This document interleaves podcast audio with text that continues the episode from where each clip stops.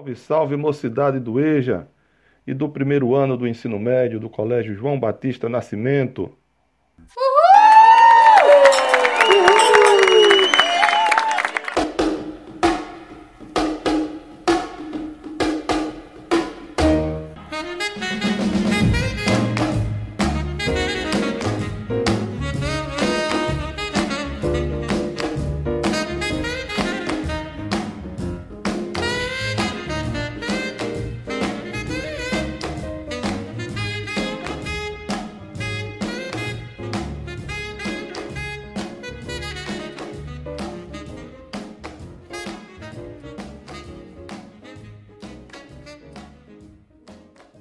Esta é a disciplina Língua Portuguesa, aula número 13. Assunto: Esclarecendo dúvidas. Orientação: Professor Gil Robson Oliveira. Roteiro da aula 13. Dúvidas de uso da palavra agente. A escrita da conjunção adversativa contudo o uso do acento grave na expressão a direção. Ao estudar sobre significação das palavras, principalmente sobre palavras homófonas e formas variantes, você deve ter notado que não é difícil ter dúvidas ao escrever em português. Certamente, muitas palavras homônimas, homófonas, fazem muita gente passar por poucas e boas quando estão redigindo algum texto é um tal de cozer que na cozinha se escreve com a letra Z e na sala de costura se escreve com a letra S. É aquele sujeito que poderia ser apenas ruim, mas não, ele faz questão de ser mal com U e mal com L, só para causar a dúvida. Concerto com a letra C de certo significa espetáculo musical. É mole? E concerto que significa reparar, consertar se escreve com a letra S. É claro que aqui e ali as dúvidas vão surgindo, natural. Como deve ser natural também a busca frequente pelo modo correto de escrever em português. Eu tenho recebido mensagens de alguns alunos e de algumas alunas via WhatsApp com dúvidas bem comuns, bem cotidianas, e com a devida licença vou partilhar algumas com vocês. Uma aluna da EJA me pergunta aqui pelo WhatsApp: Professor, como se escreve agente? Tudo junto ou tem que separar o A? Existem duas maneiras de escrever e as duas são corretas. Dependendo da intenção da sua mensagem, tanto você pode escrever tudo junto, agente, quanto você pode escrever separando a palavra A da palavra gente, a gente.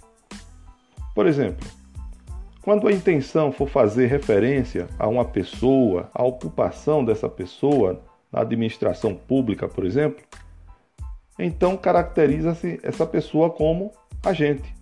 Escreve uma palavra só, o substantivo.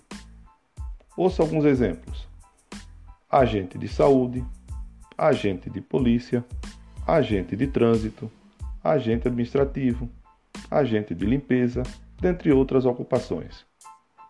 Agora, quando a intenção da comunicação for se referir a um grupo de pessoas, o povo, a população, a comunidade, a turma, as pessoas, ou ainda se referir a você mesma, mais outra pessoa, então você escreve a gente. Escreve duas palavras, o artigo a mais o substantivo gente. Ouça, no final é o povo quem sofre no final, é a gente quem sofre. A população do povoado se reuniu na praça para protestar. A gente do povoado se reuniu na praça para protestar. Eu e você ficamos em recuperação. A gente ficou em recuperação. Não esqueça, quando se refere à ocupação profissional, de uma pessoa, você escreve uma só palavra, agente. E quando se refere a um grupo de pessoas, você escreve duas palavras, agente. Outra questão que recebi foi enviada por um aluno do primeiro ano. é sobre a escrita da conjunção adversativa contudo, sinônimo de mas. O aluno me perguntou pelo WhatsApp se as palavras com, tudo, escritas separadamente, têm o mesmo sentido da palavra contudo, escrita numa só palavra. Mas antes de responder a ele, vou relembrar dois pontos básicos.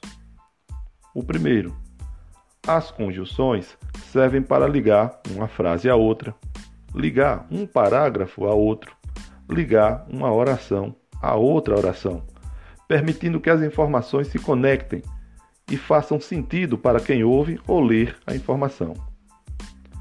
O segundo, entre as muitas conjunções, aquelas que são responsáveis por ligar informações que apresentam sentidos opostos. Elas são denominadas conjunções adversativas, muito conhecidas por sinal.